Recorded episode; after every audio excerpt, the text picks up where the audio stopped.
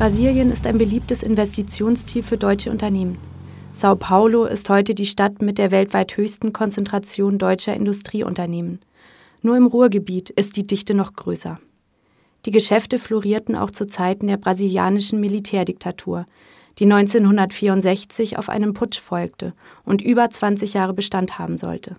Die Militärs hatten ein großes Interesse an ausländischen Investitionen und rollten westlichen Unternehmen den roten Teppich aus. Mit Erfolg.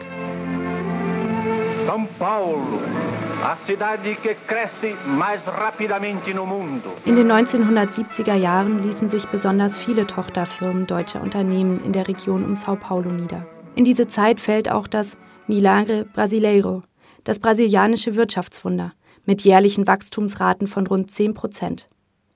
Diese stolzen Zahlen beschreiben aber nur die halbe Wahrheit. Eine Sache sind äh, makroökonomische Zahlen. Wenn man sich aber auf der Mikroebene anschaut, was das bedeutete, eben zum Beispiel die Kaufkraft der arbeitenden Bevölkerung, die ist in diesem Zeitraum massiv gesunken.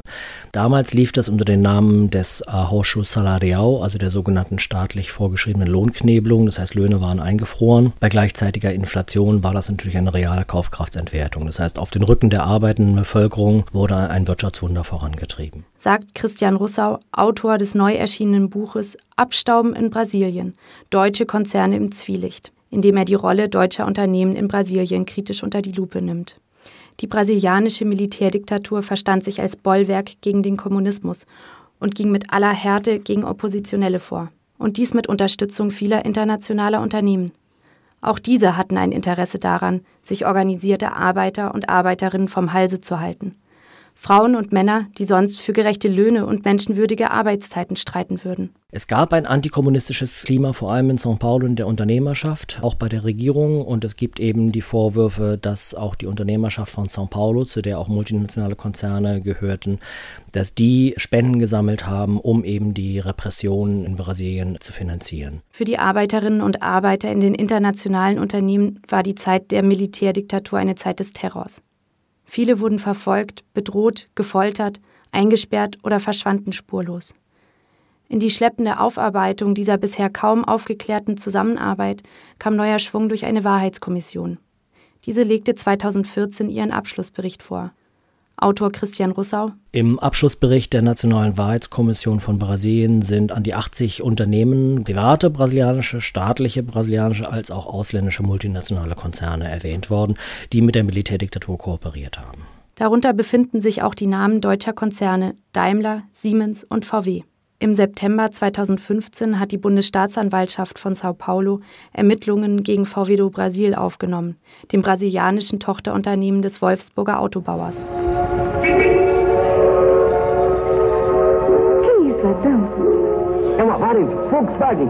Der ehemalige VW-Werksarbeiter und Werkzeugmacher Lucio Belentani ist Hauptbelastungszeuge in den Ermittlungen.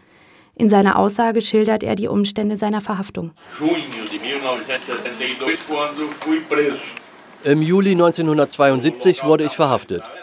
Es war gegen 23.30 Uhr und ich war bei der Arbeit. Sie kamen und drückten mir eine Maschinenpistole in den Rücken und legten mir sofort Handschellen an. Als ich dann in den Raum der Sicherheitsabteilung von Volkswagen kam, fing sofort die Folter an. Ich habe Prügel bekommen, musste Ohrfeigen und Faustschläge einstecken. Das fand alles auf dem Firmengelände statt. VW do Brasil soll eng mit dem Repressionsapparat der Militärs kollaboriert haben. Dem Unternehmen werden verschiedene Vergehen zur Last gelegt.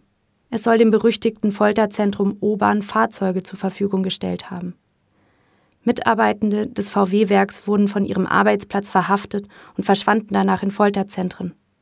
Im Zuge solcher Verhaftungen und Entführungen seien diese Männer und Frauen bereits auf dem Firmengelände verprügelt und teilweise gefoltert worden, unter den Augen des firmeneigenen Werkschutzes.